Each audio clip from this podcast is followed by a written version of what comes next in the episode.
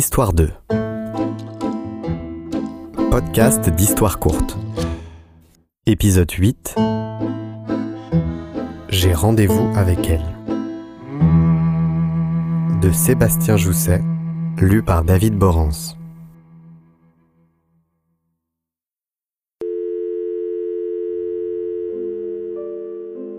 Je raccroche. Mes mains retombent lourdement sur mes genoux, laissant filer au passage le téléphone encore chaud qui finit par heurter le sol. Mes yeux cherchent à faire le point, regardent l'air du milieu de ma chambre mais n'y arrivent pas. Ils arrêtent finalement de lutter et se laissent bercer par le flou. Je reste comme ça, quelques instants, un petit rictus en coin, avachi sur mes genoux, les yeux mous. Je vais enfin la voir. On s'est rencontrés en novembre. Dès le premier jour, j'ai su qu'elle allait devenir importante pour moi. Bon, malheureusement, nous habitions deux endroits très différents qui nous empêchaient de nous voir. Et puis, elle n'était pas prête. Elle avait besoin de temps. Depuis ce fameux jour, nous entretenions donc une relation à distance qui ne nous empêcha pas d'échanger chaque jour. Notre relation a commencé doucement.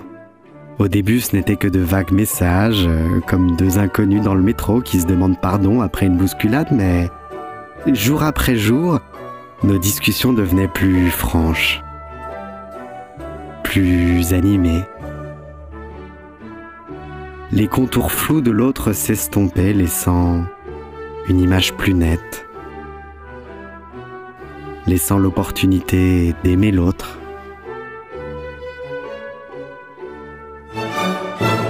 Je sors de ma torpeur et me lève. Ce mouvement rend la situation terriblement réelle. Une vague de stress et d'émotion me souffle.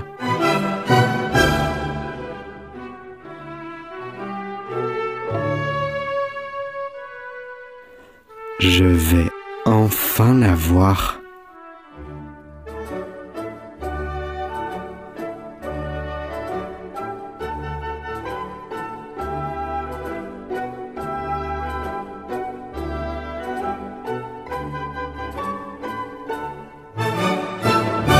Je n'ai malheureusement pas le temps de m'arrêter. Il faut que je me dépêche. Elle arrive bientôt.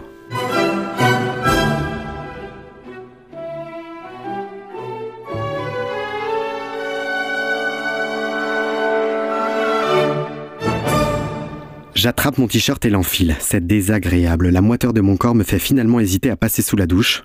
Pas le temps. Je dois y aller vite. Je décide tout de même de me brosser les dents, préparation futile en comparaison de l'odeur qui émane de moi. Ma brosse à la bouche, je me redresse et m'aperçois dans le miroir de la salle de bain. Je fais dix ans de plus qu'avant le coup de fil. Cernes, cheveux sales, t-shirt froissé et taches suspectes. Quelle belle première impression je vais lui faire. Mes chaussures aux pieds, mon sac au dos, je fonce sur la porte en attrapant au passage mes clés qui gisaient sur le bureau. Je referme derrière moi, le clic de la serrure laissant place à un silence lourd. Le long couloir de mon immeuble devient alors le déversoir de mes doutes. Je suis passé des milliers de fois par ce couloir. Jamais il n'avait résonné ainsi. Vais-je lui plaire? Va-t-elle me reconnaître? Serais-je à la hauteur? Une chose est sûre, je ne peux plus reculer. Arrivé dans la rue, je hèle un taxi. Je vois un vieux chauffeur septuagénaire de l'autre côté de la rue qui me repère et me fait signe. Il fait demi-tour et il arrive. Pendant ce court laps de temps qu'il me reste avant de plonger dans ce taxi et dans le reste de ma vie, je me retourne vers mon vieil immeuble, avec sa belle porte bleue, ses deux fenêtres du premier ornées de volets usés par le temps. J'ai l'impression qu'il me regarde en souriant. Cet immeuble me connaît. Il connaît le mois d'avant. Le mois que j'ai toujours été. Aujourd'hui, ma vie recommence. Je lui dis au revoir. Je lui dis merci, je lui dis à tout à l'heure. Je ne reviendrai pas seul. J'entends derrière moi le taxi qui vient d'arriver. Je me retourne, m'approche de la fenêtre ouverte. Le chauffeur me regarde en souriant. Avant de m'engouffrer par la porte arrière, j'inspire profondément et lui dis ⁇ À la maternité, s'il vous plaît ⁇